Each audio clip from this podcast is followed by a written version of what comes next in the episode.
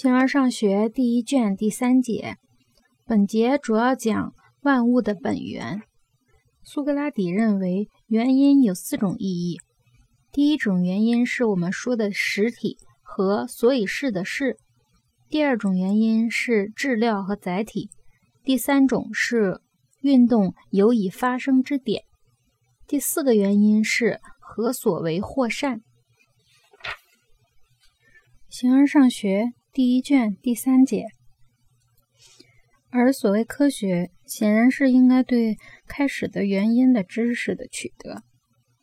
当我们认为认识了最初的原因时，就说是知道了个别事物。原因有四种意义，其中的一个原因，我们说的实体和所以是的事。这里有一个注释：亚里士多德哲学中有个词组形成的词汇，叫。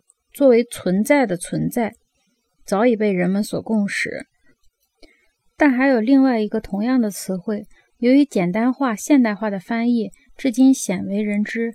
这就是 “to t n a n”。这个词汇，亚里士多德经常和实体相通用。此处很显然不是指质料和载体意义下的实体，而是指形式或本质意义下的实体。一旦被简化、现代化为一个单词“本质”，就失去了亚里士多德原来用法的古朴风采和深邃内涵。这一词组是从日常生活而来，它就是简要回答：何以事物是如此的样子？能使事物成为如此的样子的原因，当然只能是实体。这里的内容不难所解。问题出在文法上，因为词组具有人称和时态的变化，不用现在时态，而用表示过去了的以往时态。研究亚里士多德的学者们多方查证了此类的用法，他们以不同的论证认为这一位完成体所表示的是先于，甚至把它作为形式先于质料的佐证。为了更深入细致地了解古典西方哲学。本书中，我们将尝试将它还原为词组形式，所以是的是。遗憾的是，汉语中没有时态的变化，这里也很难对未完成体和不定式做出区别。作为存在的存在，表示存在的普遍性；所以是的是，则显示实体的先在性。两者都是亚里士多德哲学精髓的结晶。好，现在我们回到正文中。原因有四种意义，其中的一个原因，我们说的实体和所以是的是；另一个原因就是质料和载体；第三个是运动有以发生之点；第四个原因则与此相反，它是何所为或善，因为善是生成和全部这类运动的目的。关于这些，我们在物理学中已做过充分的展示。然而，我们还要吸取那些在我们之前对存在进行研究、对真理做过哲学思考的人的观点。那些人显然是谈到了某些本源和原因。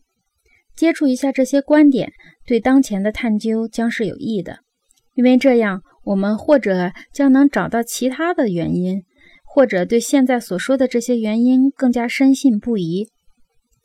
在那些最初进行哲学思考的人们中，大多数都认为万物的本源是以质料为形式，一切存在着的东西都由它而存在，最初由它生成，在最终毁灭时又回归于它。实体则处于底层，只是表面承受各种作用而变化。人们说，这就是存在着的东西的元素和本源。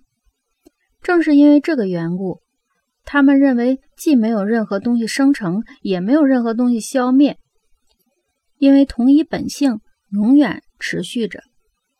正如苏格拉底变得善良和文雅时，我们并不说他绝对生成了；当这些品品质失掉时，也不说他消灭了，因为载体即苏格拉底自身。持续存在着，其他的东西也是这样，因为某种本性或自然永远存在着，或者是一种，或者是多于一种，其他东西由它们生成，而本性却持续不变。至于这种本源的形式和数量，所有的说法并不相同。这派哲学创始人泰利士说是水。他之所以做出这样的论断，也许是由于看到万物都是由潮湿的东西来滋养，就是热自身也是由此生成，并以它来维持其生存。这样的论断还由此形成：由于一切事物的种子本性上都有水分，而水是那些潮湿东西的本性的本源。有些人认为，那些距今很久以前的远古时代的人们，在他们最初思考神的问题时，对于本性或自然也持同样的观点。他们把奥克安诺和太宗当作生成的父亲。众神都指水为是，最古老的东西最受尊重，只以为是的东西是最受尊敬的。关于自然的这种意见是否是最初的和最古老的，可以说并不清楚。不过，据说泰利士在关于最初原因问题上是这样表示的：希波由于自己的思想平庸，不足以与这些人为伍。阿纳克西美尼和蒂欧根尼则认为气先于水，在一切物体中，它是最高的本源。麦特庞图的希波索斯和艾菲斯的好拉克利特则认为是火。恩培多克勒则提出四根，在以上所说之外，他又增加了土作为第四种。这些东西永远持续存在，并不生成，只不过在数量上或多或少，在合并时成为一，在分散时则成为多。克拉佐门的阿纳克萨格拉在年龄上长于恩培多克勒，在事业上却后于他。他说：“本源是无限的，几乎所有的东西都有相同的部分构成，是同素体，正如水或火一样。生成和消灭的意义就是合并和分离。除此之外，就是既无生成又无消灭。”而是永恒的持续存在。从以上所说来看，似乎只有在质量形式下的原因才可称之为原因。然而，如果像这样继续下去，事情自身就会广阔起来，强制人们探索下去。如果生成和消灭果然只出于某一种或多种本源，那么事物怎么会这样出现？原因是什么呢？因为绝不是载体自身造成自身的变化。我的意思是说，例如，不论木料还是青铜，都不能成为自身变化的原因。木料不能自成床榻，青铜不能自成雕像，而某种其他原因才是变化的原因。这样的一种探索是去探索另一种本源或始点，如我们所说，运动由之开始之点。那些最早接触这一课题的人说。载体是一，并没有使自己遇到麻烦，但在讲一的人有一些似乎是由于这种探索自身而困难重重。他们说一静止不动，整个自然不但没有生成和消灭，而且没有其他所有变化。他们的这种观点是独特的，在那些主张宇宙全体为一的人中，没有一个找到这里谈论的原因。也许。巴门尼德是个例外。就这一方面而论，他不仅设定一，而且设定两个原因存在。那些主张多数本源的人，可能理由更充分一些。例如那些主张冷和热、火和土的人，他们让火具有能动的本性，而水、土以及诸如此类的东西则与其相反。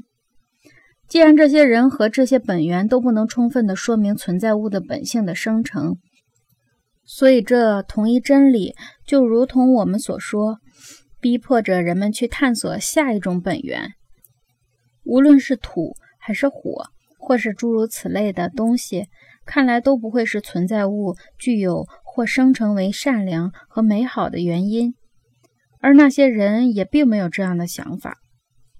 同时，把这样的重大事情归于自发和机遇也是不恰当的。